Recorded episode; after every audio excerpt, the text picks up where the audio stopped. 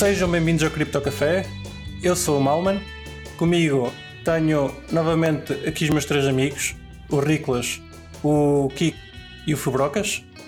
Olá pessoal. Alô, Olá, mal. Estamos aqui na nossa, na nossa tasca, como de costume. Uh, temos novamente como combinado cá o Guilherme. Olá Guilherme. Ah, afinal não está.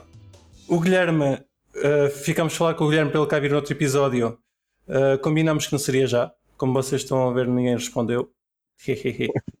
Se tiverem alguma questão que, lhe, que queiram fazer para o próximo, próximo episódio que ele cá estiver, mandem-nos um e-mail para, para que nós possamos conversar sobre essa questão para geral.criptocafé.pt e nós usaremos a vossa questão sem qualquer problema, se não for nada de mal, claro.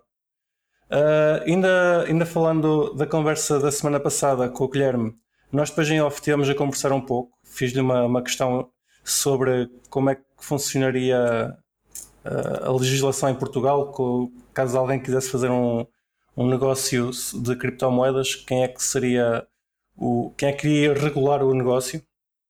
E ele indicou-me que, que, seria o Banco de Portugal, uh, a qual, ao qual eu mandei um e-mail a perguntar como é que funcionaria um negócio de, sobre criptomoedas. Já podes especificar que o, que o negócio é compra e venda de criptomoedas. Exatamente, para compra e venda de criptomoedas, mais especificamente.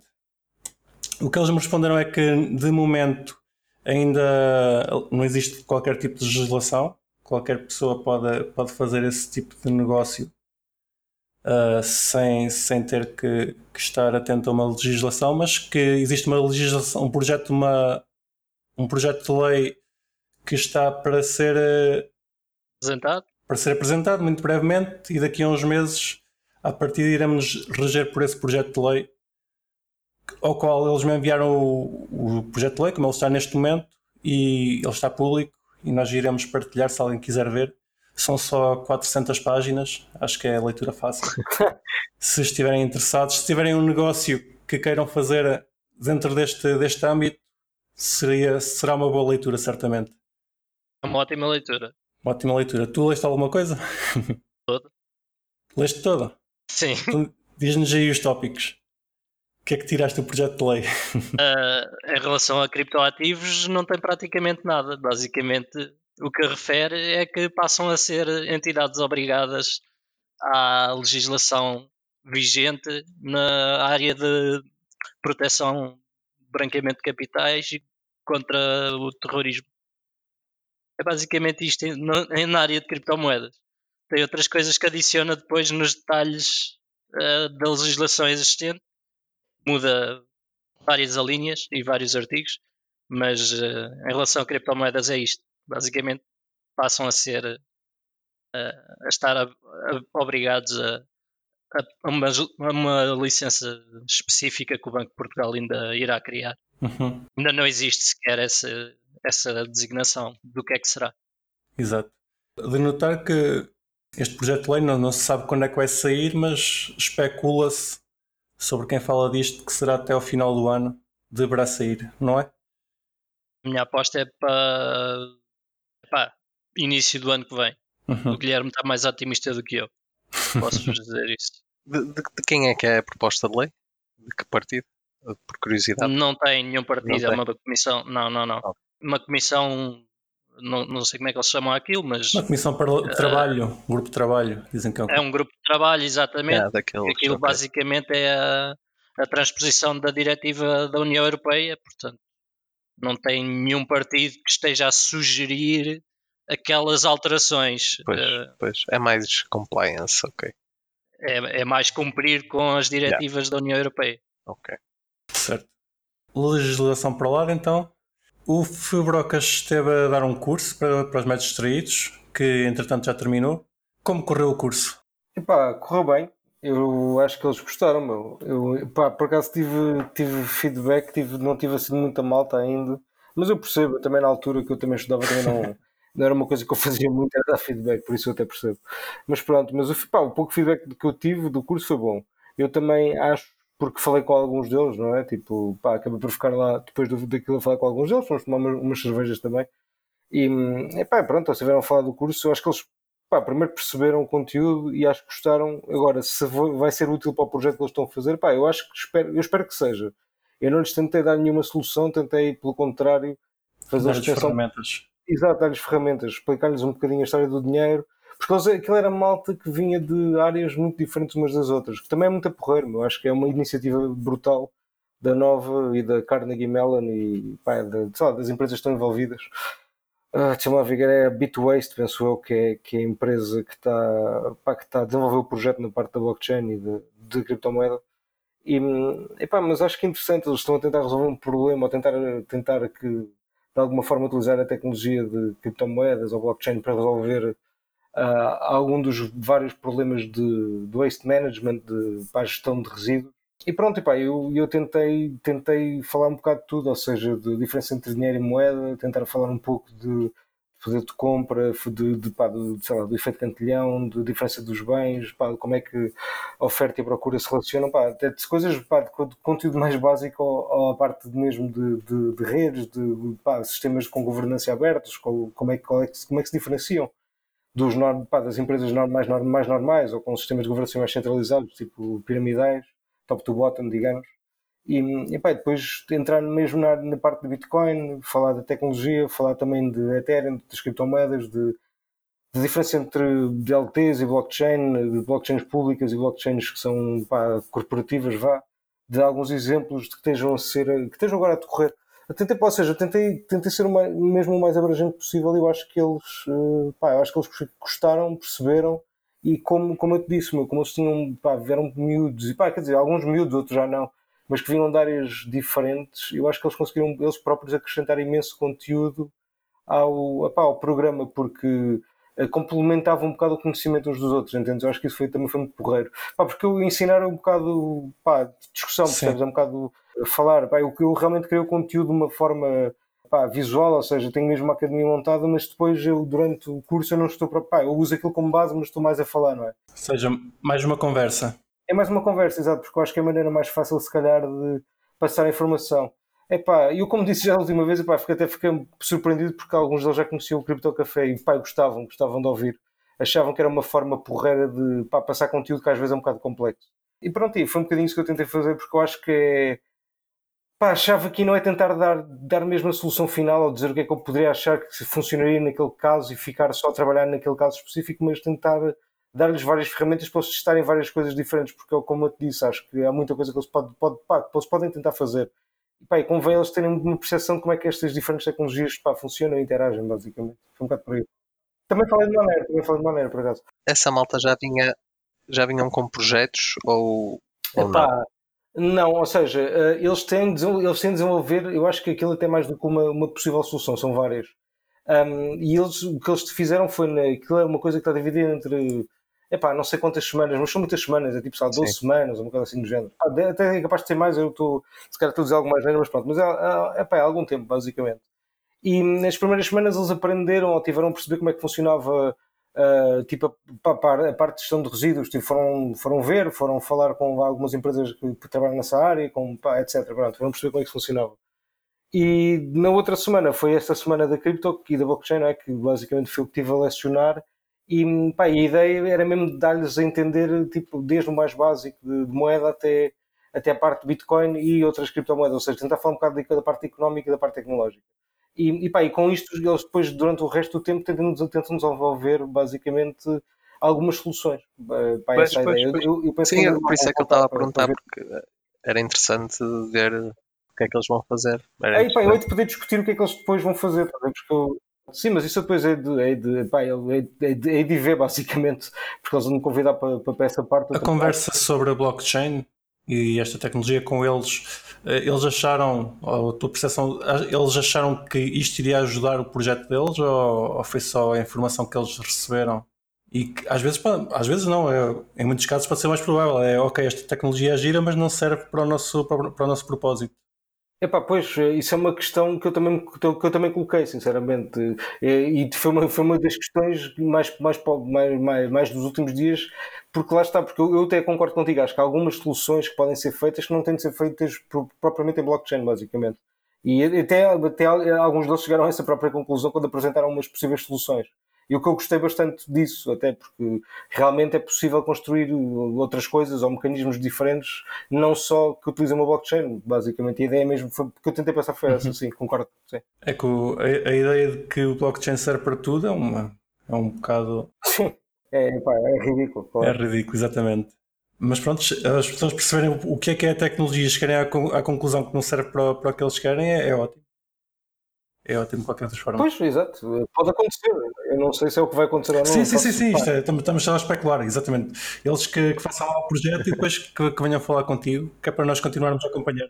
Mas era, claro. era uh, gestão de resíduos, não é? Tipo reciclagem, sim. essas cenas. Pá, yeah. eu acho faz, é, é uma das áreas que eu acho que fazia sentido. Exato, também, porque, por acaso, também acho. Porque, também porque eu acho que, opa, eu reciclo e já reciclo há muitos anos e, e sinto sempre que estou a dar dinheiro quando estou a pôr aquela porcaria lá no contentor, não é? Porque, pois, exato. porque é, é, é dinheiro, não é? Tipo, é uma matéria-prima que vai ser reutilizada e que tem valor para quem a está a recolher. Eles não estão a fazer um favor a ninguém, não é? Claro. Eles vão usar aquilo. Claro, claro. Por isso acho que até era, era uma forma de incentivar as pessoas a fazerem mais. Se tu, quando fosses levar o cartão, te dessem uns tokens, um shitcoin qualquer, pá, ao menos tinhas o shitcoin. É melhor do que não teres nada, não é? Sim, claro porque no fundo ainda gastas dinheiro a fazer isso, tempo e whatever. A teoria é que depois baixa-te os custos de produção com o material reciclado. Sim, pronto, mas, mas podia-te dar, imagina, tu tens aquela taxa dos resíduos, pá, se calhar quem recicla fazia sentido receber uma parte de volta. E isso podia ser feito, pá, não tem que ser com uma blockchain, lá está, mas, Exatamente, mas é, fazia é sentido fazer. Mas fazia sentido fazer, não é? Pá, se calhar uma blockchain pode fazer sentido, porque imagina se houver várias empresas concorrentes, eh, essa informação ser eh, estar num ledger público até pode fazer sentido. A dar trash tokens. Yeah. Mas há outras. trash tokens é um grande nome, por acaso. Trash coin. Pá, eles, eles, os, teus, os teus alunos estão aqui a ouvir já são uma ideia. Depois a gente quer cá as royalties. É isso, malta, eu quero royalties. Eu quero royalties. É, então houve um grupo que apresentou uma coisa, pá, uma coisa parecida aqui. E, e pá, apesar de parecer muito simples, eu acho que até às vezes as coisas simples, as coisas podem fazer sentido. Repare, não, não tem de funcionar, mas é uma experiência no fundo. Um, e se não funcionar, até é interessante perceber porque é que não funcionou, estás a ver? Porque Exatamente. pode haver formas de fazer, de fazer aquilo funcionar de outra forma. Basicamente. E daí pá, também exemplo, aprendes, não é? Também aprendes. Exato, exatamente isso, exatamente. E exatamente, pá, exatamente, precisamente eu até acho que é duvidoso que funcione logo à primeira, mas Uh, se, se, alguma coisa se aproveitar, pá, que eu duvido que não se aproveite, um, vai ser interessante perceber como é que aquilo pode ser melhorado, ou como é que os incentivos podem ser realinhados ou reajustados para, epá, para, para que os players tipo, tentem, tentem ter uma, um comportamento um bocadinho mais adequado conforme o que nós estamos à espera, tipo ao campo final, não é? Um, e eu acho que pá, eu acho que realmente a tecnologia blockchain ou criptomoeda, o que quiserem chamar, é, funciona bem. Tipo, eu acho que é fixe exatamente para isso. Lá, tens, pá, lá está, tens ter efeitos de rede, etc. Coisa que às vezes são um bocadinho difíceis de adquirir, porque já, já existe um bocadinho fora do realmo uh, da criptomoeda em si, não é? Pá, passa lá, tipo, a marca Bitcoin é uma marca brutal, estás a ver? Mas tipo, se, eu não consigo explicar porquê. pá, foi a primeira, talvez, não sei, há imensas razões diferentes, há narrativas diferentes. Mas uh, tipo, tu, tu, tu, no fundo o problema de qualquer shitcoin é essa, não é? Não ter uma, um efeito de rede muito pá, assim tão acentuado como a Bitcoin tem, por exemplo. Sim, mas, mas também não tem porque não, não tem nada por trás a suportar, não é? O problema das shitcoins é que lá no fundo a maioria não, pá, não tem uma razão de ser, não é? é e o Bitcoin ainda assim tem. Talvez, pois. talvez, sim, não sei. Pois pode ser por isso, pode, pá, não sei. Eu, eu acho que lá, pá, são narrativas diferentes. Se calhar por isso é que o market cap da Trashcoin é zero. Exato. Lá está. Está tá aí no chat. Não tem. Uh... Ah, existe, não, opa, já existe. Já existe. Já existe. 2, Trashcoin 2, pronto. Sim, é, sim. Esta é melhor, é a versão 2. É Proof of Stake. Trashcoin Proof of Stake. 2.0. Ok, muito fixe. Espero que, que haja mais, mais universidades com, com iniciativas do género, porque acho que é uma, é uma tecnologia que está é, é, extremamente recente, ainda não há talvez muitas pessoas capazes de lecionar, ainda bem que o, que o nosso Fibrocas se, se aprontou a ir a passar os seus conhecimentos e acho claro. que fazia, fazia sentido haver mais universidades a, a investir em educar pessoas para, para esta temática. Sim, eu acho que é uma área que, que eu, eu, eu, próprio um dia espero conseguir investir mais dinheiro nisto, tipo no ensino de, pá, de cripto, de, desta porcaria toda, porque acho que é interessante, estás a ver? E acho que, pá, não sei, é a melhor maneira de trazer malta para este mercado é fazê-las perceber como é que isto funciona. Acho Exatamente. mas, também, mas ao mesmo tempo também posso dizer que não, porque sei lá, tipo, ninguém percebe como é que a internet funciona e tipo, toda a gente adora a internet, não é? Pá, não sei, mas pá. Sim, mas, mas as pessoas que, que, que fazem dinheiro com a internet, ou tens engenheiros que têm que saber claro. como é que funciona, que é para, para a internet claro. continuar a funcionar e continuar a evoluir. Exatamente, concordo. Tiveram que aprender em algum lado e estares a ensinar como é que funcionam as, as moedas, criptomoedas, blockchain e estas coisas todas, não é, não é necessariamente para eles irem cada um fazer a sua moeda, mas talvez para construir em cima do que já existe é. e, sim, e, levar sim, isto para outro nível. Sim, exatamente. É, eu acho que isso é a parte mais importante, é que eles percebam e que possam utilizar isto para fazer alguma coisa com isto, basicamente. E pá, que desenvolvam nesta área alguma coisa, tipo algum alguma coisa. É, Todos é, possamos beneficiar. Exato. Sim, acho que aí é importante o pessoal pensar o que é que que é que precisa de um incentivo e não estar a criar o incentivo para. Exatamente. Arranjar uma solução para um problema que não existe. Sim, neste caso do lixo, o incentivo está lá, não é? E se calhar faz sentido existir. Para muitos casos, não. Mas pronto, é um exemplo. Ei, o blockchain não tem necessariamente que funcionar para um, para um token. Pode funcionar Sim, para. Como é, que, é o timestamp descentralizado, não é? Sim, ou como base de dados, Exato. ou como. Exato um sistema que se quer aberto e verificado.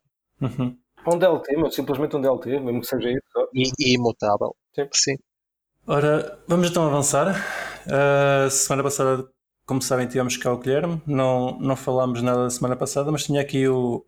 Tivemos uma entrevista com o Roger Ver, que para quem não conhece foi um dos primeiros investidores. Ele diz que é o primeiro, mas pronto, acho que é, é mais correto dizer que foi um dos primeiros grandes investidores em Bitcoin.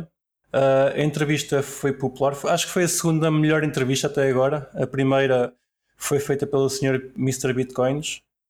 Hum, é verdade. Se calhar aí também a, a, palavra investidor é que não é correta, porque o que ele diz é foi um dos primeiros ou o primeiro grande entrepreneur. Entrepreneur, yeah, ok. Em empresas okay. de criptomoedas. A criar empresas, exato. Pois talvez isso seja mais correto. Eu aí não tenho grande dúvida que tenha sido é isso de muita coisa que ele diz errada, digo eu. Essa não é uma delas, não é? Essa acho que, exato. Sim. Essa eu acho que se não, se não foi o primeiro, está lá no top. Tá, foi dos primeiros, sim. Exato, é dos primeiros. Por, por acaso, uma coisa que me chateia dele é, é a arrogância quando ele diz que, aliás, na, no, na entrevista que o, que o Fabrocas lhe fez, ele já agora, a primeira, a primeira entrevista que eu estava a dizer foi o Fabrocas, a, a forma como ele se apresentou foi mesmo essa. Eu sou, fui a primeira pessoa em todo o mundo a investir nesta área. Sim, opa, isso ninguém é lhe tira, mas sim, a arrogância também ninguém lhe tira. Prontos, basicamente, ele, ele teve, teve uma entrevista com o Pomp, como é que ele se chama? Ele é o Pomp só. Anthony Pompliano. Exatamente. Vocês viram a entrevista? O Riclas e o Fubrocas viram, eu também vi. O Kiko vai fazer as perguntas neste momento. Uma questão de princípio. O que é que achaste da entrevista, Riclas? Epá, achei uma boa condensação das opiniões vincadas do Roger Ver. Uh, basicamente ele foi repetir o que já se sabia, mas e o que já tinha dito em outras entrevistas passadas, uh, mas se calhar de forma mais clara e mais uh, mais esclarecedora para quem não conhecia ou conhecia superficialmente a história dele. E uh, acho que foi uma, uma, ótima entrevista em termos de. O entrevistador deixou que ele falasse e deixou. E, e fez muito bem o seu papel em esclarecer alguns pontos ou perguntar, uh, reforçar algumas posições que, que, ele ia, que ele ia dizendo ao, ao longo da entrevista uh, e perguntando-lhe se ele concordava com que era realmente essa a sua posição e acho que fez um trabalho uh, muito bom. Sim, sim, concordo. Já agora, uh, para quem não conhece, que já devia ter dito, ter dito isto há pouco, o Roger Ver, apesar de ser, ter sido dos primeiros grandes entusiastas com o Bitcoin, ele neste momento é a principal cara do Bitcoin Cash, o fork que existiu em 2017, quando o Bitcoin se separou, o Bitcoin Cash, aliás, se separou do Bitcoin e, e aumentaram o, o block size. E neste momento ele é mais apologista do que o Bitcoin Cash é o que o Bitcoin deveria ter sido. Acho que, que é importante salientar essa parte. Fabrocas, o que é que achaste da entrevista? Agora tu. Uh, epá, olha, eu acho que o primeiro o Riclas resumiu muito bem o trabalho do Pomp. que pá, o gajo realmente fez as, as, perguntas certas e deixou mesmo o gajo falar à vontade. Um, eu gostei também muito da entrevista, pá, mas eu, eu lá está, eu se calhar tenho uma opinião um bocadinho biased porque eu acho que o Roger Rivera é um gajo daqueles que é pá, tipo, é, é daqueles fallen heroes, estás a ver? daqueles heróis que, que, coitado, pá, teve um bocado de azar também. uh, tomou algumas mais decisões, estás a ver? Mas pronto, mas eu acho que o gajo no fundo até é boa pessoa, entendes? É um bocado, é um bocado por aí. Mas pronto, um, pá, gostei da entrevista, acho que ele falou bem, ele explicou bem, tipo, os, seus, os seus pontos de vista, porque que, pá, porque que ele achava que a Bitcoin pá, devia ter blocos maiores, meu, porque, é que, porque é que ele achava que o Replace by Fee era, pá, podia ser mau. Não é, não é que eu esteja a concordar com isto, estou apenas a, a dar os pontos, sim, sim, sim. Exato.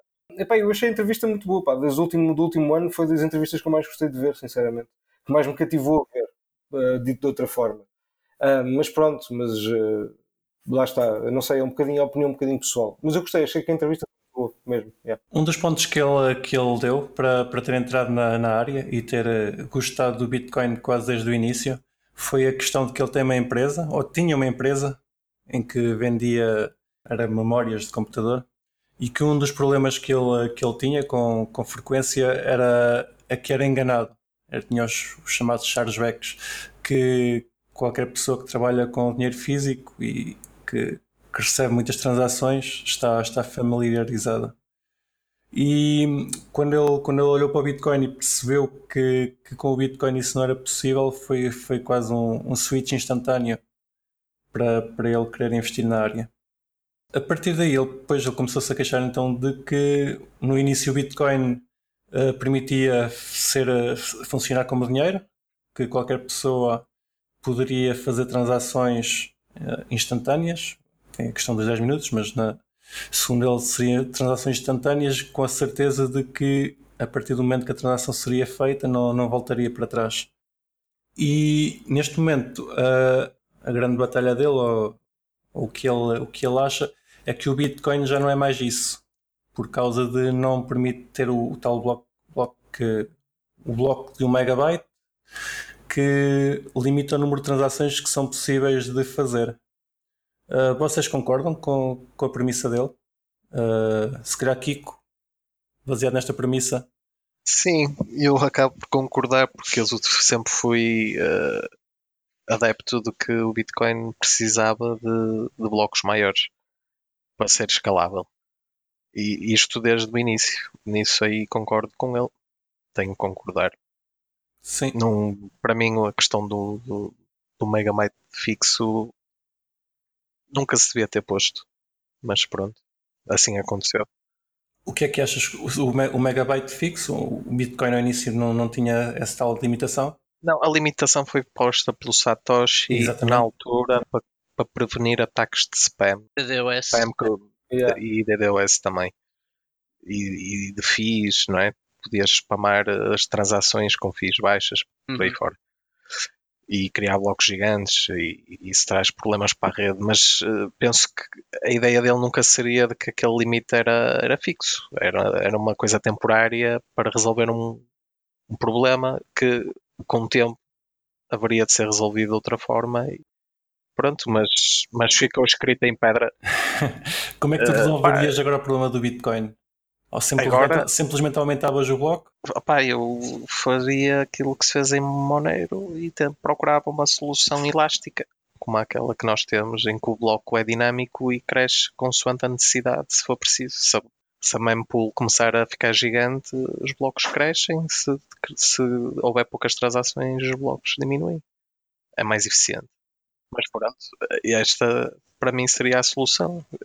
Mas mas lá está. Sim, já agora, se calhar como, explicar que em Monero, uh, apesar de existir um bloco mínimo, que são 7, 300 capas, uh, à medida que o bloco vai aumentando, os mineradores podem aumentar um pouquinho o bloco progressivamente até um limite que eu não, não tenho aqui de cor, mas que é bastante maior do que, do que no Bitcoin. Sim, e que lá está também pela mesma razão.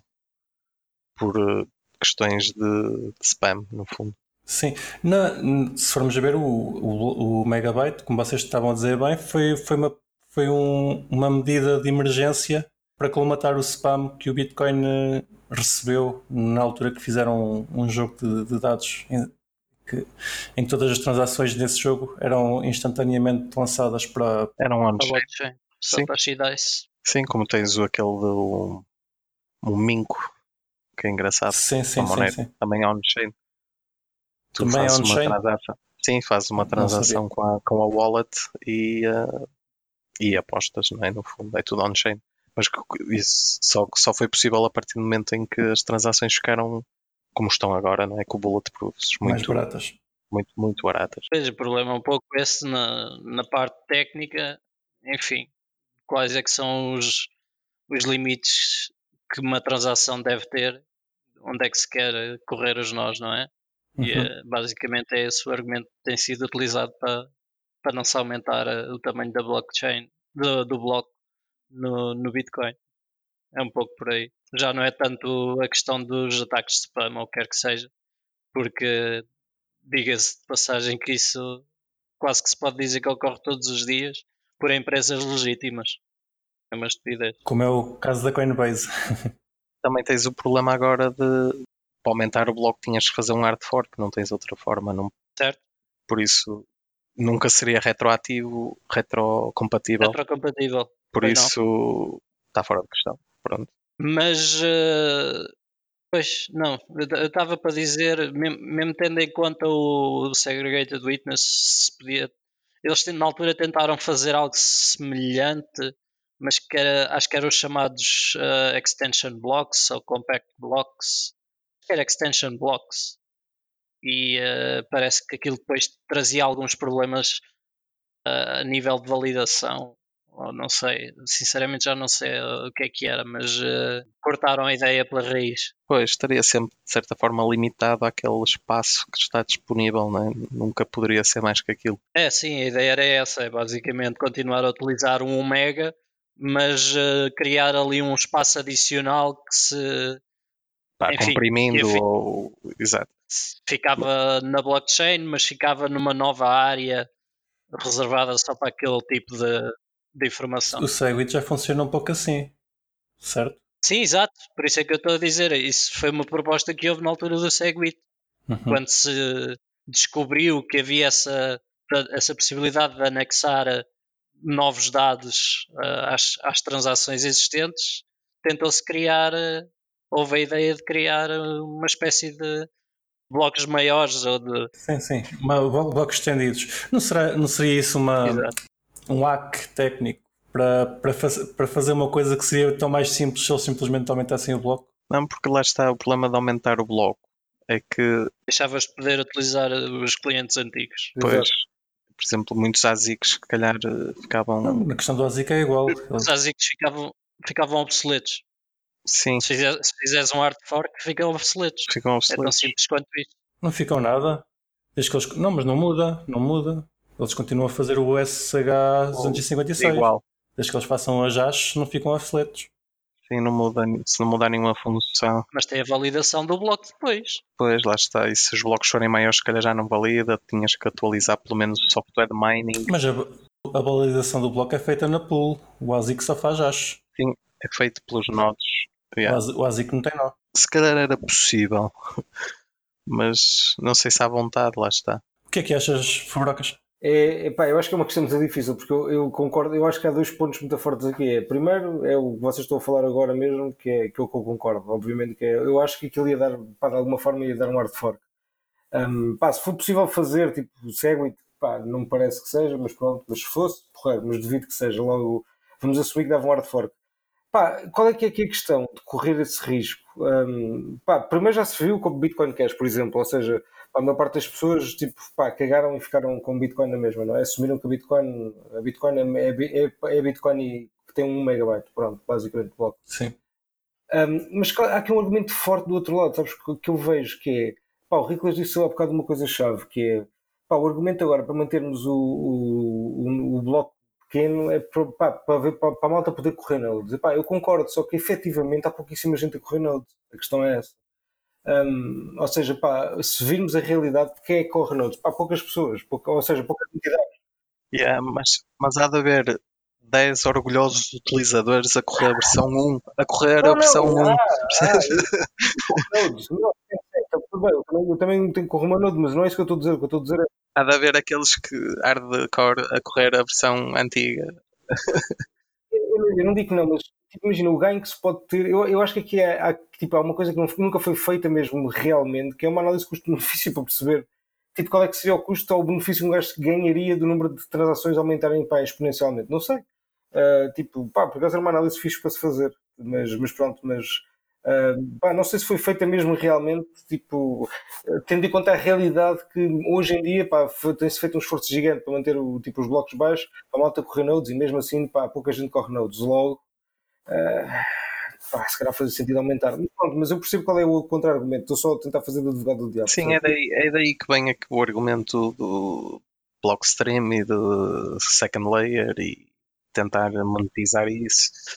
Mas pronto, nós estamos a falar da first layer, não é? Estamos a falar da Sim, basicamente. sim, sim. Mas pronto, se calhar o problema é que as duas coisas estão ligadas. A, decisão de não mudar a primeira layer está pendente da ideia de que se vai monetizar a segunda. Isso já me cheira a teoria da conspiração. Pois, pronto, mas é, Não sei. não sei.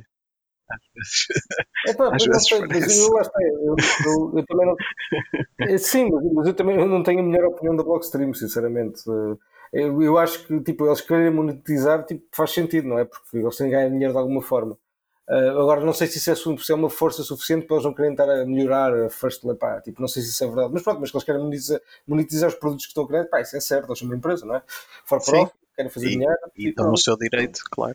Claro, claro, exato. Mas isso é, olha, isso é um dos argumentos que o Roger Verde diz pá, relativamente à cena do site dele, tipo, dele, Bitcoin.com. dele, pá, sei lá, dele vender Bitcoin. Exato, Bitcoin.com e vender Bitcoin Cash. Ele diz, pá, ok, mas aquilo é a minha empresa, eu faço o que eu quiser. Pá, yeah. É verdade, o rapaz tem razão. Eu não, não estou a dizer que, que é ético ou whatever, mas tipo, o rapaz tem razão, não é? Nesse ponto. É o que é. Ele faz o que ele Opa, mas depois também só compra quem quer. Lá está. É mesmo assim. Exato, exato, é um bocado por aí. é um bocado por aí. Sim. Não- não- Nós estamos aqui a falar, a saltar entre, o- entre o Roger Berry e, o- e, os blocos. Eh, a ideia era começarmos a falar do Roger Berry e depois passarmos para, para, para as taxas. Havemos lá chegar. Mas já agora, pegando no que tu disseste, o Bitcoin.com, que é um site tido pelo Roger Berry, uma coisa que ele, que ele fez, há, ele agora já não, não existe, já não, não está dessa forma, mas já coisa de um ano, dois anos, é que pegou no, no Bitcoin.com dele e alterou o nome do Bitcoin Cash para Bitcoin e do Bitcoin que nós consideramos ser o Bitcoin normal para Bitcoin Core. E, e- opa, o site é dele, mas eh, não é uma coisa muito, muito ética. Não, não, não é de certeza, mas é o que é, estás a ver? Mas é, Sim, essa guerra Sim, atinge o Isso foi uma decisão mega estúpida. É, yeah, yeah, exato. Ele, investiu da mal, bué mal E, dinheiro. e outra, e outra coisa que também existe e que eu já me deparei é quando tu procuras por, eh, por uma carteira de Bitcoin, por exemplo, no Android, o Bitcoin, a carteira do Bitcoin.com é das primeiras e o Bitcoin por defeito que é apresentado é o Bitcoin Cash. Pois é, pois é. É verdade. Pá, eticamente tem muito que se lhe diga, mas pronto, é, é o que ele diz, é, a empresa é dele, faz o que quiser. Mas ma- Não, mas aí tu estás a dizer que é na, na carteira na, Bitcoin na carteira do tá Bitcoin.com, como nome Bitcoin Cash? Eu acho que não. a primeira, a primeira moeda que te aparece quando, quando, quando sacas Ah, a primeira moeda que aparece, Sim, sim, sim. Ok, é. Bitcoin Cash, mas está bem nomeada. É que Agora quero está, agora está. Já, já não é essa brincadeira da, da, da troca de nomes. Eles simplesmente, ou eles simplesmente meteram Bitcoin Cash primeiro que Bitcoin. Ok, Sim. Ah, pá, whatever, está bem. Mas eh, pelo, pelo menos eu nunca não, não caí nisso porque pronto, tenho um bocado mais conhecimento e também não sei se houve alguém que caiu, mas há gente pela internet a queixar-se que conhe- conhece gente que comprou Bitcoin Cash a pensar que era Bitcoin. Porque acho, que- sim, acho, que mas conseguem, acho que conseguem comprar bit- Bitcoin diretamente por eles, usando aquela carteira. Olha, deviam ter comprado aqui pelo nosso amigo Rickley. Pois Foram é. Pois é, pois é. Opa, mas é, enfim, é, era, uma, era uma situação complicada, não é? Porque quer dizer, eh, foi tudo feito para esse tipo de situação acontecer. É que se não foi de propósito, de propósito parecia. Ah, claro que foi de propósito. Enfim. Isso é, é, é óbvio, não é? Ca- Causou confusão a todos os níveis e eh, toda a gente eh, que não tivesse um conhecimento decente de- do que é que tinha acontecido, uh, foi enganado. Sim, sim. Oh, está aqui um Bitcoin a 3 mil euros e não te disseram que estava a 10 mil, deixa cá comprar. Está em desconto. Eu acho curioso é o orgulho dele em ter Satoshi Dice no, no BCH. Basicamente, é bada fixe, podemos ter os blocos grandes como a caraças, temos o Satoshi Dice. Satoshi. Basicamente é a única coisa que consome transações no BCH. Sim. pois eles aumentaram o bloco, mas ele- na realidade eles nem, nem precisavam disso. Pois, Pois os blocos deles momento. são sempre muito, muito inferiores aos de Bitcoin. É, mas daí dizer que o mercado ganhou. O mercado na tomada de decisão entre blocos grandes ou pequenos, pá, escolher blocos pequenos. É um bocado por aí. Pá, não sei se escolheu blocos pequenos ou se, se não escolheu o Roger Ver. Porque às vezes é um bocado mais isso. Porque a questão dos, dos blocos pequenos também se prende com o mining, mas não. Porque os miners também comem fees, não é? Não comem só blocos. Não comem só bloco reward. Ou seja, os miners também têm algum interesse em que as fees sejam altas. Se, se o espaço por bloco for pequeno, o, o, o, o, o preço por transação é maior. Claro, E os miners óbvio. também beneficiam disso, percebes? Ou seja, o impasse de aumentar os blocos na parte do mining, acho que, a meu ver, é mais neste sentido do que no problema de atualizar os miners nos ASICs, percebes? Mas f- falando na, na divisão do Bitcoin Cash Bitcoin, eu acho que o que aconteceu foi as pessoas entre escolher uma coisa que possa matar o Bitcoin e não fazerem nada, prefiro- preferiram não fazer nada. E foi, É, foi, é um e foi manter tudo igual. Sim, foi jogar no seguro. Acho que a escolha foi mais, foi mais essa. Não, opa, e acho que a postura do Roger Ver pode cativar muita gente, mas também afasta muita gente. Percebes? Porque Sim. É muito É isso. polarizador. E, e para muita gente pode até parecer scammy. Percebes? Tipo, Uhum. Epá, o Fake Toshi uh, aprovou o Bitcoin Cash. Epá, sim. what else? Faz todo sentido. Crypto Jesus e Eh, Fake Toshi. Não, mas eu acho que o Roger tem, pá, tem muita skin in the game, estás a ver? O gajo, Sim, o sim. gajo meteu realmente tudo naquilo. Pá, e eu, respeito bem isso. Eu acho que tenho um respeito gigante por isso. Também foi algo que ele disse na entrevista, meteu metade do, do BTC que tinha em Exato. Pá, que péssima decisão, estás a ver? Mas pronto, mas meteu, estás a ver? Pá, tem-os no sítio, pronto. É Exato. o que é. Pá, eu respeito imenso isso. também pá, tem, eu- muito, eu tem respeito. muito dinheiro para queimar, vai. Talvez se estivesse assim, se calhar, olha. É pá, mas tu queimavas, se calhar, estás a ver? Sim. Mesmo, mesmo que pá, não há um número, estás a ver? Tu dia, pá, tem assim tanto que não me importava, pá, se calhar importavas. Acho que qualquer gajo sempre importava. Dinheiro imaginário de ser lixo. Pois, exato. Ora, outra coisa, agora voltando à, à entrevista, outra coisa que, que o Roger Vera se queixou foi que o replace by fee matou o Bitcoin. Concordas, Riclas? Pá, não sei se ele disse essas palavras, mas eh, o que ele disse, ou o que eu entendi de- das palavras dele, foi que no, os rapazinhos do BCH não concordavam com o Replace by Fee, eh, porque basicamente tornava mais fácil fazer eh, double spend a transações. Exato. Agora, o argumento que, que ele dá é bastante facetioso porque ah, já era possível fazer double spend a transações, sempre foi possível, continua a ser possível. Qual é que é a questão? É com o replace by fee, que foi uma, uma técnica introduzida ah, com, com o Segwit, o que aconteceu é que é que para um atacante motivado é mais fácil de fazer um double spend, fazer um gasto duplo. A questão é que é tal coisa, foi o que eu disse de início, que é, já era possível para um atacante motivado fazer double spend. Simplesmente ficou mais fácil. Sim, Ou seja, não há aqui mais pessoas afetadas. Exatamente. Enfim. Então acho um argumento bastante estúpido quando, quando se fala nisso.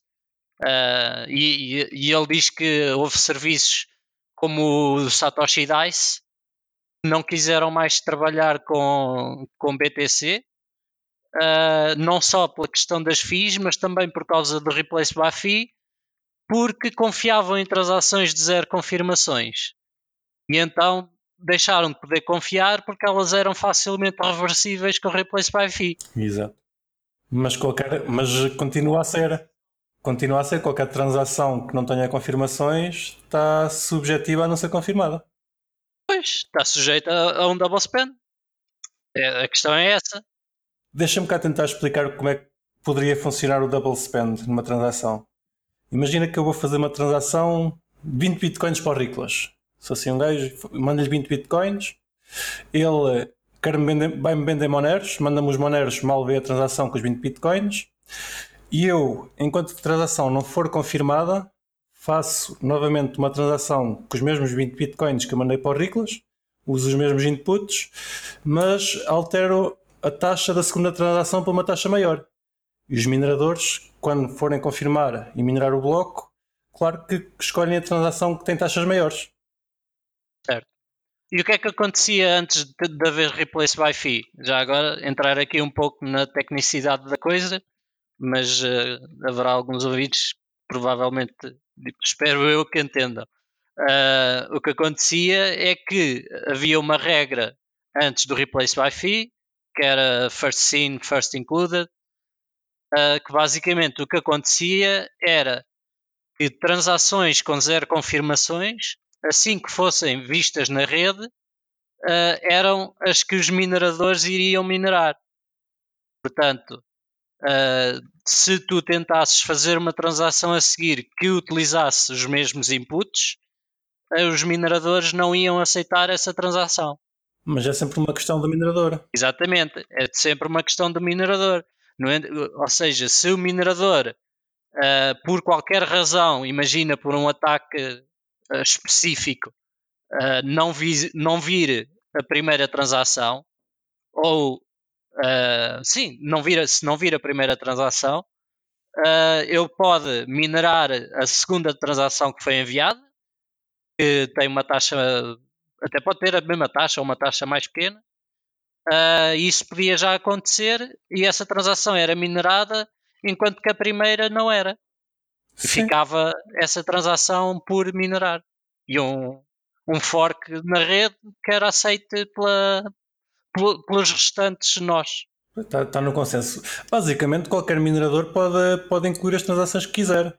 E claro que o minerador tem incentivo para aceitar a transação que tem mais, tem mais taxa. No, se estiveres a minerar, estás a gastar energia, claro que vais querer tirar o maior rendimento possível da, da mineração que estás a fazer. Óbvio. Sim. Vai, tens duas transações a escolher. Uma paga-te mais que a outra, vais esperar que paga mais. Nem pensas duas vezes. Sim, mas isto é tudo Seja... verdade quando encontras o bloco, não é? Porque. não, isto só, para, só porque tudo isto é verdade e este tipo de ataques é verdade, mas uh, tens que controlar uma grande parte da, da, das redes da rede para garantir que minas esta ou aquela e não esta ou não a outra, não é? Sim, mas pensa lá, se tu fosses um minerador de Bitcoin Cash e tivesses a opção no software, ou se não tivesses, podias fazer simplesmente o teu próprio software e a tua opção seria escolher as transações com mais valor. Sim, podes. E isso, isso é possível fazer. Isso é possível e, vais, fazer. e vais estar na mesma no consenso da rede. Claro. Não estás a fazer nada, nada ilegal. Nada te impede. Sim, nada te impede. E no fundo os softwares de mining eh, têm esse tipo de Fazem isso, isso é, é política sim. por default. Sim, sim. Exatamente. E que faz sentido, não é? Tipo, uh, sim. As pessoas estão a pagar para ter as transações. Quando há transações baratas incluídas num bloco qualquer, é uma exceção e são praticamente incluídos à mão. Sim. Sim. Daqui, sobre a entrevista do Roger Ver, vocês lembram-se mais de alguma coisa que seja relevante? Pá, não, acho que depois falámos do mais importante, penso uhum. Então vamos passar só, para, só para, para, a conversa das taxas. Parece que quando o mercado começa a mexer e começa a haver mais transações no blockchain, seja ele qual for, as taxas aumentam. Aconteceu no, no último bull market com o Bitcoin. Aconteceu com o Ethereum quando foi a, um smart contract que era os CryptoKitties não, se vocês não conhecem também não vale a pena. Talvez um dia falemos deles. Uh, mas pronto, também já existiu com o Ethereum E neste momento, o, este mini bull market em que estamos, não sei se vai, se vai ser longo, se vai ser pequeno, uh, tem mexido muito com contratos em Ethereum e o Ethereum está novamente com transações a rondar um dólar, um dólar e tal. Não, não, não nada não? disso. Não, não, não. Eu há pouco estive a ver. Tem mexido bastante, tanto com Ethereum como com Bitcoin. Ok. E as taxas de transação estão a rondar os 5 euros tanto numa como na outra. Ah, bom, pronto. Yeah. Por acaso estive a ver há pouco e, e, e encontrei um gráfico onde dizia que o Ethereum estava com um dólar ponto seis. Ah, tá. Só se forem alturas de baixa. De baixa deve ser, de baixo deve ser, trânsito. Sim, deve, deve ser a média do dia, talvez. Ainda agora fiz uma 6 dólares, tunga. Ah, valente. Uma, uma das coisas que a, gente, que a gente ouvia no início, pelo menos eu, eu ouvia quando, quando primeira vez parei aqui com os blockchains e estas coisas, é que as transações em Bitcoin especificamente tendiam a ser gratuitas. Andamos a ver que não é verdade. Isso eram outros tempos. É, eram outros tempos em que ninguém usava, não é verdade? Pois, é como com todas as blockchains que quase ninguém usa, as transações são sempre perto de gratuitas. Exato. É a mesma coisa.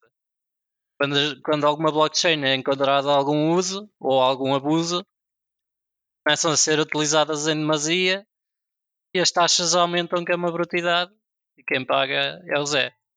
Quem paga é quem quer fazer a transação. Qual é que foi o máximo Oi? que vocês já usaram, já, já gastaram numa transação? Ixi. Tem noção? Em 2017 terá sido para aí 50 euros. Valente. Mas posso dizer que tive clientes uh, esta semana que pagaram 100 euros e 200 euros em taxas de mineração. É porque também estavam com muita pressa. Não. Não é tá. porque são transações de grandes. muitos, muitos inputs. Ah, muito grandes, grandes em Ou seja, quando, de tamanho. Quando tem muitos, muitos inputs, a transação fica maior. Eh, como é paga por, por byte, byte yeah. acaba por ser mais caro. Yeah. Não podes fazer tipo churn antes de enviar? Tens que fazer sempre uma transação para fazer churn. Consolidar os. Ah, pois está bem. Ok, e são caras. Pois. em Monero é que a gente faz isso porque é barato. Exato. Yay! Não, há tráfego. Não, mas há. E não é para não ser até, usada. Até há bastante Existe tráfego. muita gente a usar. Sim, até há bastante tráfego ultimamente. menos 40 TX por bloco. E 100 ah, blocos por 2 uh, minutos. Portanto. mas a forma, a forma a forma do Monero calcular as taxas é diferente do Bitcoin Sim. e se calhar já lá vamos. E por aí também faz com uh, que seja mais barato sempre. Exatamente. Sim, mas pronto, basicamente é isso. É, tem sido épocas bastante ou dias bastante difíceis às vezes quando é necessário fazer transações uh, rápidas. Uh, as taxas ficam bastante. Ainda agora fiz uma transação, paguei, paguei bastante. Espera aí, digo-te já. Vai haver foram 300 fiz... euros. Não, mas paguei para aí 50. Ah, valente. De Bitcoin? Deixa-me ver aqui. Isto por acaso... Se calhar, é, estava a dizer que era 2017, mas se calhar. Agora ainda está pior. Uh, não, também estava a exagerar e estava a ser estúpido. Uh, não, são só 5 euros. Sim, foi para aí. Só, só, entre, entre aspas, só. Sim, ah, foi, não, for, foram 11, 11 euros, 0.00. É muito dinheiro, pá. Uma, um, um em 2017, no último bull yeah. market, eu lembro-me de estar com um amigo meu. Pá, eu, por norma, não pago muito transações. Uh, tento pagar sempre o mínimo e tenho, quando for, vou fazer uma transação, tenho tempo que ela seja incluída e faço para pagar o, o mínimo possível. Mas lembro-me de estar com um amigo que estávamos a falar de Bitcoin. Na altura, as pessoas estavam a descobrir aquilo, então era, era normal aparecer pessoas que nunca tinham ouvido falar de Bitcoin e queria saber como é que funcionava. E esse meu tal amigo fez uma transação de 5 euros, disse: Olha, eu vou dar 5 euros só para ver como é que isto funciona. E depois ficou um bocado escandalizado quando percebeu que pagou 20 euros de transação. e, e quando, quando existe esta, esta. Pronto, no caso do Bitcoin, existe um limite transações que podem, podem caber no bloco, então as pessoas basicamente andam à porrada com, com as transações para ver quem é que consegue meter a sua transação no bloco. Depois temos assim valores absurdos. E foi uma das razões para haver RBF, ligando aqui um pouco com a conversa anterior. Foi a razão, ou seja, tens, tens um, uma transação que não está a ser confirmada, no lugar de estás a fazer uma nova, simplesmente alteras-lhe o FII. Sim, basicamente era essa a ideia. Exato. Ou foi essa a ideia? É, free market a funcionar, não é? Sim, isto é mercado livre. Quem pode pagar, acelera. Pois. Uma- na- em 2017 se descobriu-se que quem estava a fazer com que as FIIs ficassem bastante altas foi o Coinbase. Vocês lembram-se disso? Sim. Numa altura em que descobriu-se que quando o Coinbase ficava em baixo, o serviço deles desligava, as FIIs começavam, as transações começavam a, a diminuir e começavam as pessoas a pagar menos FIIs. O que, pronto, estando, estando no mercado livre, eles querendo dar as transações sempre o mais rápido possível aos seus clientes, estavam a fazer porcaria e a fazer spam ao, ao blockchain. Certo. Não faziam um bom serviço na altura. Vocês, qual, qual é que acham que é a solução para pagar menos FIIs? Lightning Network? Provavelmente. Estamos em vários.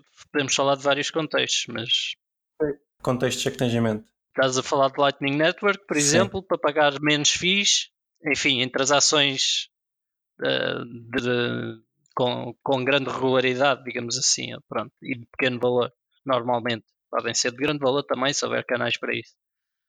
Ah, agora, por exemplo, na situação atual, eu posso-vos dar um mini tutorial do que é que eu faço e mostrar-vos. ah, isto depois para, para os ouvintes vai ficar um bocado estranho, mas a gente deixa os links na descrição. Ok, então ensina lá, ensina esta gente toda. Pá, normalmente o que eu faço quando quero enviar uma transação é ver aqui, ó, ver aqui o- a taxa de transação atual. Normalmente utilizo o site mempool.space. Não sei se vocês conhecem, mas é é uma ferramenta de visualização muito simples Uhum. e muito fácil de analisar. E eh, basicamente, por exemplo, agora eh, eu colocaria aqui uma transação à volta dos 80 satoshis se não tivesse com muita pressa. Se tivesse com muita pressa, colocaria 120, mais ou menos. Se não tiver com muita pressa, colocaria ali nos 80. E eh, por aí em diante, tendo em conta que já houve transações a serem confirmadas a 20 e a 40 na última meia hora, Acreditas que gente eh, toda? é bastante provável, sim, era- seria bastante provável que elas entrassem.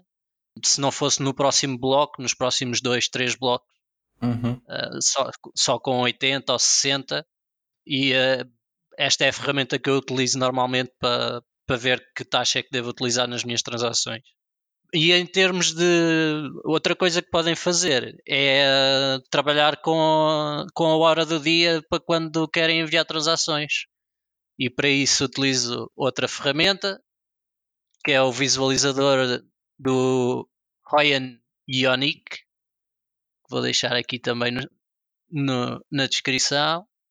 Se vocês virem esse visualizador, ah, agora está a mostrar dos últimos 4 dias ah, o filtro que eu aí deixei.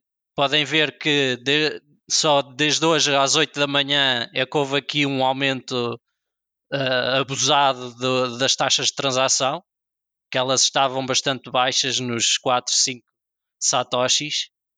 Uh, e as transações entravam sem qualquer problema. Tiveram o domingo todo a entrar transações com 2, 3, até um Satoshi. Houve transações a entrar com um Satoshi uh, agora no domingo.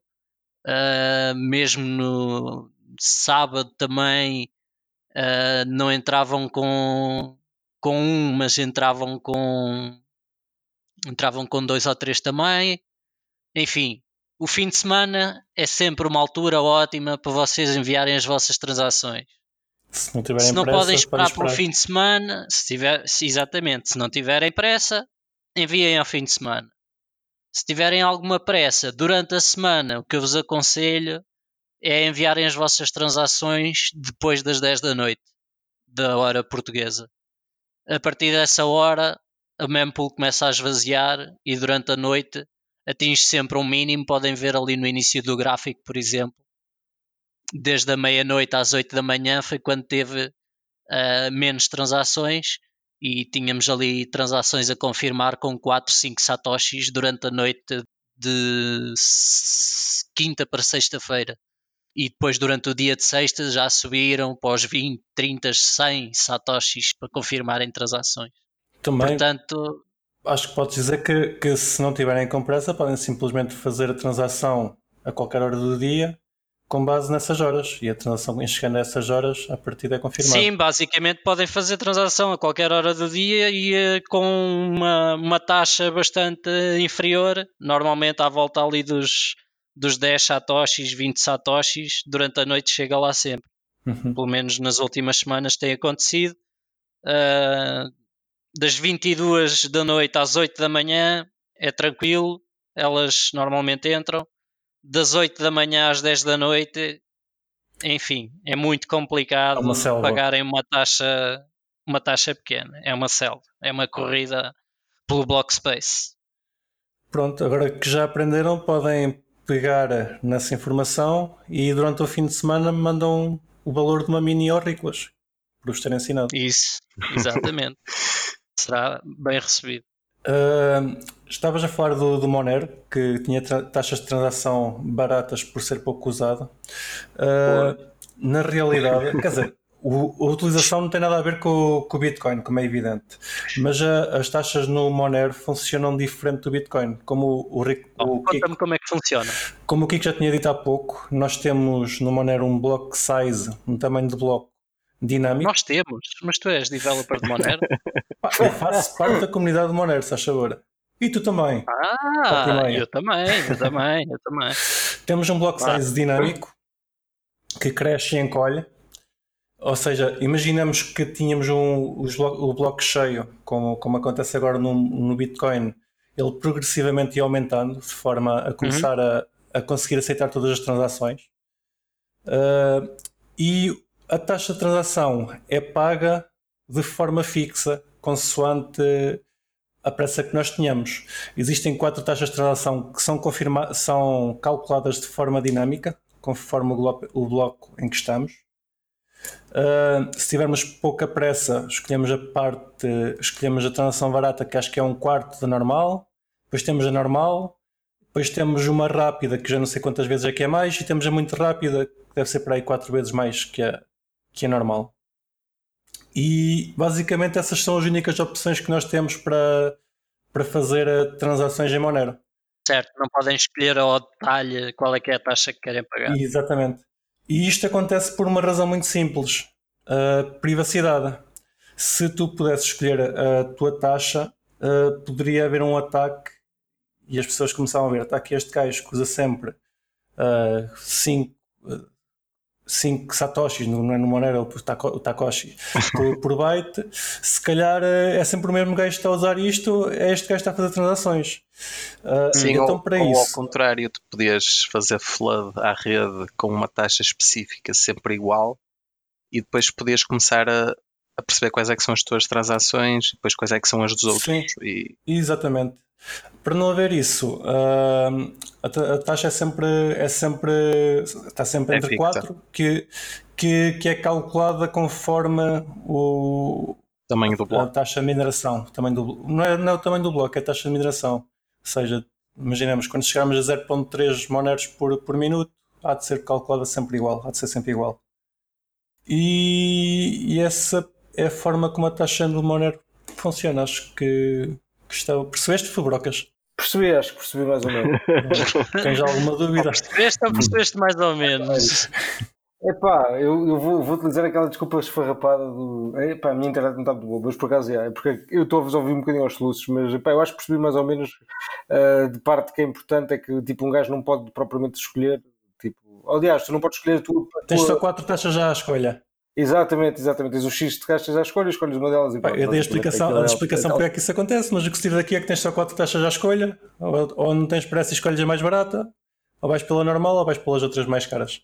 Exato. Além de, de Monero, funciona desta forma. A maior parte das moedas funciona como o Bitcoin.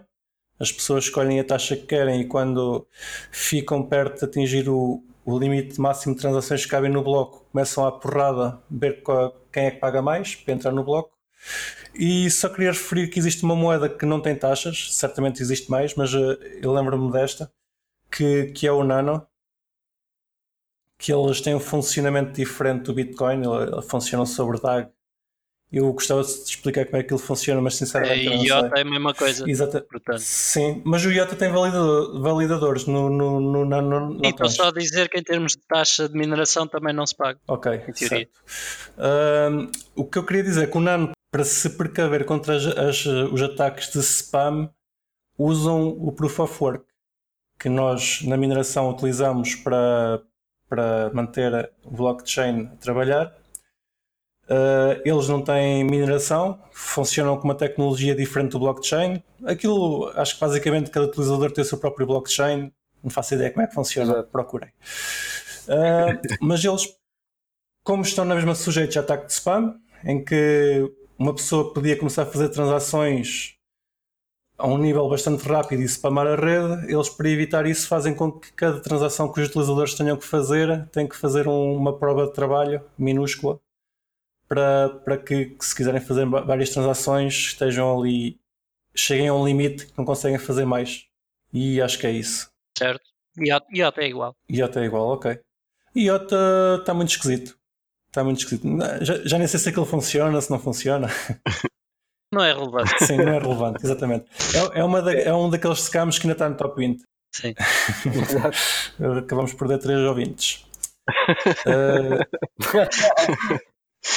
Uh, taxas, não tenho mais nada para dizer. Vocês têm mais alguma coisa que queiram acrescentar? Se perdemos três, só ficamos pai com dois, então.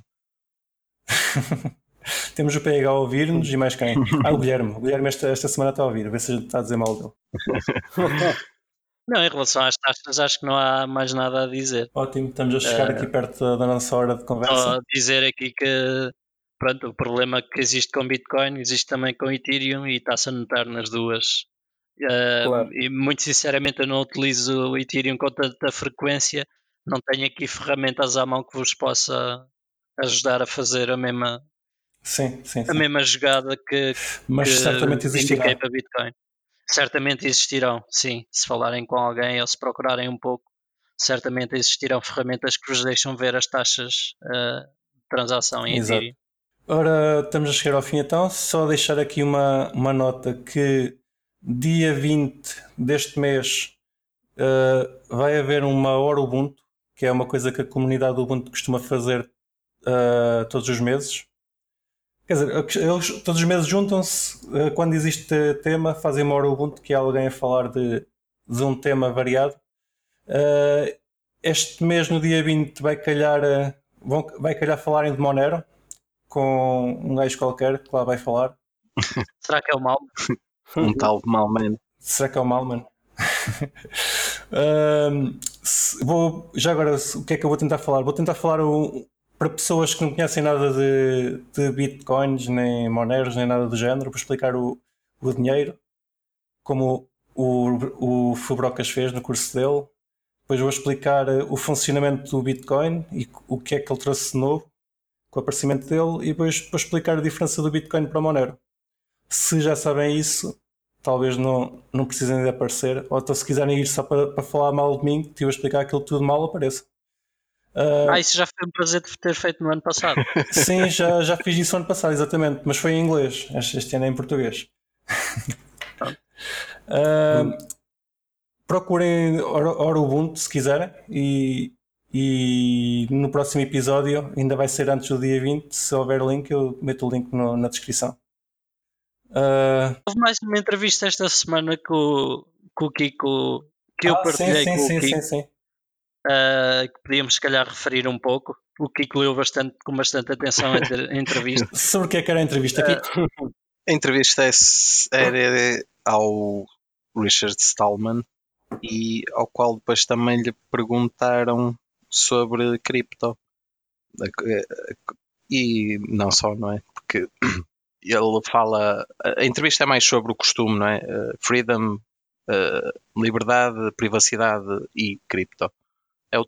E fraternidade. E fraternidade. Pronto, e ele fala, fala de, do papel dele na, no movimento open source e, e, e, e tenta distinguir uh, free software, não é? Software livre de. Como é que ele diz? Software grátis. Sim, não, de grátis, sim, era a luta sim, antiga sim, dele. grátis, exato, de livre. Pronto, e é a velha luta, sim, exato. Ele depois fala das cripto basicamente mal. diz que. Diz mal. Não, di- não diz mal, mas também não diz bem. Ele não diz mal, diz que não, diz que não utiliza, que não confia, É isso, diz que, que, que não tem, que não confia, que não tem grande interesse. não tem interesse. E que não tem tempo também, que acha que o, o código do, do Bitcoin deve ser eh, interessante, mas que não tem tempo para ver. E depois fala de um projeto que é o tal eh, Thaler, que é um, um projeto do, do- da GNU Foundation, No- e que no fundo é um token e a ideia, a ideia dele, pá, eu acho que ele no fundo ainda não percebeu bem qual é a ideia da- das cripto e como é que a coisa funciona. E por, aí- e por aí também acho que ele não tem a, a opinião formada.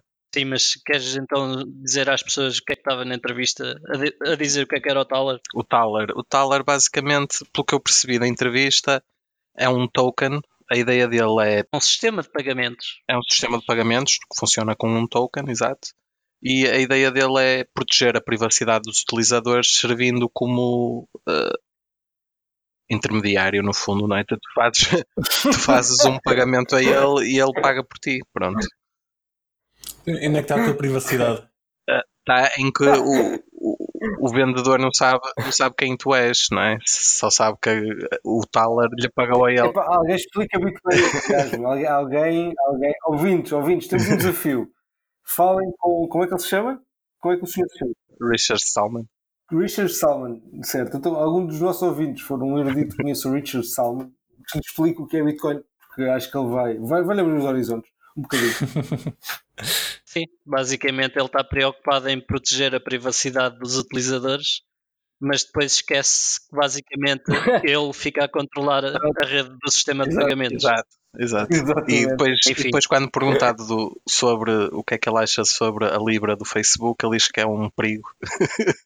e porque o Facebook quer dizer eh, Porquê? Porque, controla porque é controlado pelo Facebook. Exato. que sim. E, Ei, porque se for da GNU está tudo bem. Claro, Mas se for controlado por ele, ele sabe que é, que é fidedigno. Ele tem confiança Claro. no próprio. Claro. Ele é tipo porreiro, pá. Ele Vê o vai- código dele, é ele que faz o código. Mas pronto, é, Tá bem. é mais do mesmo. Mas pá, ainda assim, acho que a malta deve, deve sempre qualquer coisa a este senhor, porque sem ele não havia Sim, sim, open source e sem open source não havia Bitcoin e, e pronto e, e é uma opinião e é uma opinião que pode ser eh, pode não ser a que a gente gosta mas há um- alguma verdade naquilo que ele também diz Claro. e pronto e deixamos o link na descrição e a malta pode ir lá ler Exatamente. Eu não, não acho que não, não existisse só open source sem ele. Só não existia nos termos que nós conhecemos hoje. sim exato mas mas se calhar não era open source lá está porque sem alguém como ele se calhar Certo. Tão vincadamente e tão apaixonadamente dedicado à causa, se calhar não terias o open source que tens hoje em dia, seria outra coisa, não é? Exatamente. Ah, pronto. Meus senhores, esta semana acho que encerramos aqui a nossa reunião. Não se esqueçam de usar pool.xmr.pt para minar moneros connosco. Estamos lá todos nós os Assim, há um quatro. bocadinho ser um bloco. E não um bocadinho sem um bloco. estamos, estamos aqui já todos a, a comer marisco à custa desse bloco. Espera aí que vou ligar o meu CPU. Tá- Estás a, estás a gozar, Riclas, mas eu mino com o meu CPU, pá. Está sempre ligadinho. Quando eu cá não estou. É assim mesmo. Usem a Bitionde para procurar emprego. Vão-se lá registar, que que já, já existe lá algum movimento, não é, não é senhora, senhor Fabrocas? Sim, sim, já está a mexer, já começa a estar atraente. Quem quiser procurar emprego, justamente na área de tecnologia, vai lá dar um saltinho. Quem quiser procurar emprego ou quem, quem quiser, quem estiver à procura de alguém para trabalhar. Exatamente. E se quiserem comprar, eh, comprar eh, Bitcoin, comprei aqui o nosso amigo Riclas, na sua coin ATC. Uh, Isso. Peço-lhe pelo, pelo vos enviar o Bitcoin só da parte da tarde, pagam menos, da parte da tarde não, da parte da noite. Ou ao fim de Ele semana. até vos ensinou como é que se faz. Ah, não, isso. ah, mas isso ensino sempre. Eh, Isso é, é com o maior gosto. Qualquer transação que façam connosco, eu ensino-vos a enviar e a, e a poupar nas taxas que vocês vão utilizar, sem qualquer E problema. lá se vai a User Experience, que a gente já falou. Mas é o que é. Epá, é o que é. amigos, Exatamente, é o que é. vamos nos, nos primórdios, nos anos iniciais da tecnologia. Queres melhor user experience que ter o Riclas a fazer as tuas transações? Claro, tchau, tchau. E pronto, pessoal. Uh, até para a semana. Um abraço. Até para a semana, malta. Abracito, tchau, tchau. E não se esqueçam de nos seguir na vossa plataforma favorita, seja ela qualquer podcatcher, Spotify, YouTube ou Library. Entrem na nossa comunidade crescente no Telegram ou sigam-nos no Twitter em CryptoCafépt e partilhem este episódio com os vossos amigos. Até para a semana!